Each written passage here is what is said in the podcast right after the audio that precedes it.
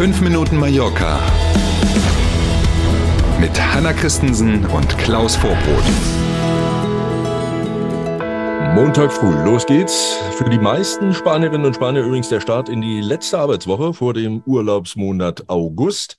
Für Sie vielleicht schon Urlaub, vielleicht auch nicht. In jedem Fall wünschen wir einen schönen Montagmorgen und starten mit fünf Minuten Mallorca. Und los geht's. Schönen guten Morgen. Full House am Freitag in Palmas Kreuzfahrthafen. Fünf Kreuzfahrtschiffe und sieben Fähren waren zeitgleich hier. Irre. Sie kennen das, wenn man in so ein Parkhaus fährt oder auf so einen Parkplatz und dann da rumkreist, weil alles voll ist.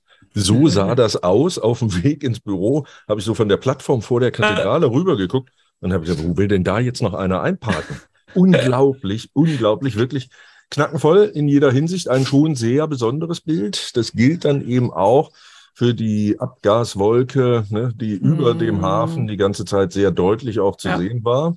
Fünf Kreuzfahrtschiffe, die zusammen eine Kapazität von rund 18.000 Passagieren haben. Allerdings waren die schwimmenden Hotels wegen Corona ja nur zu knapp 50 Prozent belegt. Also es waren nicht wirklich 18.000 Menschen zusätzlich in der Stadt. Trotzdem war es natürlich voll. Ähm, und wir wissen ja, wir haben schon öfter darüber gesprochen, dass es diese freiwillige Regelung gibt, die die Kreuzfahrtanbieter mit der Balearenregierung ähm, ja geschlossen haben, dass eigentlich maximal drei dieser großen Kreuzfahrtschiffe zeitgleich im Hafen liegen. Für dieses Jahr ist ja aber eine Ausnahme nochmal beschlossen worden von insgesamt 18 Tagen.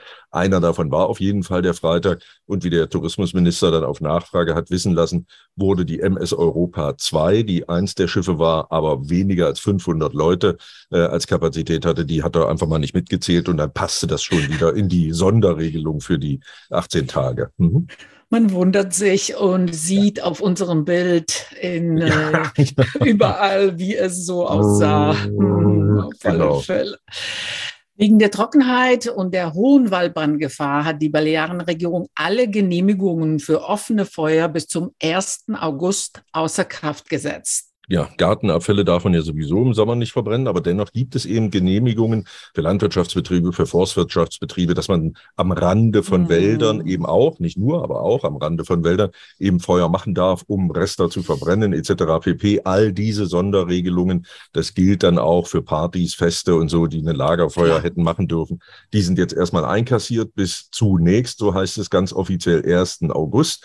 Mal schauen, wie sich die Sache dann weiterentwickelt logischerweise ne, ähm, bei der anhaltenden langen Trockenheit und den hohen Temperaturen kann jeder Funken eine Riesenkatastrophe auslösen. Deswegen ist übrigens auch nochmal darauf hingewiesen worden, wenn man Maschinen im Einsatz hat oder mit Fahrzeugen unterwegs ist, die leicht Funkenflug produzieren können und man ist nicht auf einer normalen Straße unterwegs, dann soll man das möglichst auch unterlassen. Also man merkt es ganz deutlich, die hohe Sensibilität, die da ist, ja. nicht zuletzt ja auch mit dem Blick auf das spanische Festland.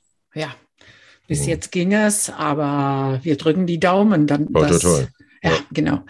Die Strand-App Platjas de Mallorca hilft bei der Orientierung an den Stränden der Insel. Die gibt's ja schon länger. Das ist so eine offizielle Geschichte hier von der Regierung auch.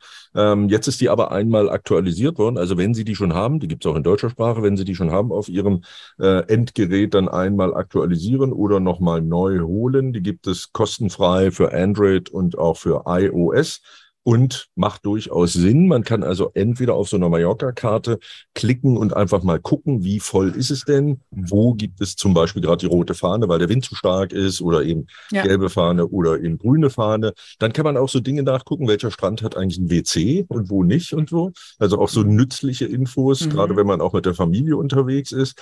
Ähm, all sowas kann man da sehen und vor allen Dingen eben auch die Belegung. Ich habe einfach spaßenshalber gestern äh, Abend mal getestet. Mhm. Und ja, da gibt es dann Strände, die melden, wenn man um 17 oder 18 Uhr da reinguckt. Mhm. Die letzte Meldung war von 11 Uhr, ist jetzt nicht ganz top aktuell, aber es nee. gab auch welche, die hatten eine halbe Stunde vorher gerade die Belegung wieder gemeldet. Mhm. Und wenn man mhm. das morgens macht, dann kann man eben so ein bisschen steuern, oh, da sind schon 70 Prozent belegt, da gehe ich mhm. doch lieber mhm. woanders hin und so. Also mhm. ganz sinnvoll und kostet nichts und man hat ja. einen ganz guten Überblick. Also unser Tipp, laden sich die App ruhig runter. Sehr schön. Wir sind beim Wetter. Das Wochenende war ja extrem heiß. Ja. Heute soll der Höhepunkt der aktuellen Hitzewelle Boah. erreicht werden. Ja, und ab morgen sollen die Temperaturen etwas sinken. Ne? Drücken wir die Daumen. Genau. Ne? Nächste Hitzewelle im Anmarsch, wie die Meteorologen sagen. Da reden wir aber dann drüber, wenn sie da ist. Jetzt wünschen wir uns gemeinsam allen erstmal einen guten Start in diese letzte Juliwoche. Machen Sie was draus und dann bis morgen früh. Tschüss. Viel Wasser trinken. Bis morgen ja. um sieben. Hasta mañana. Tschüss.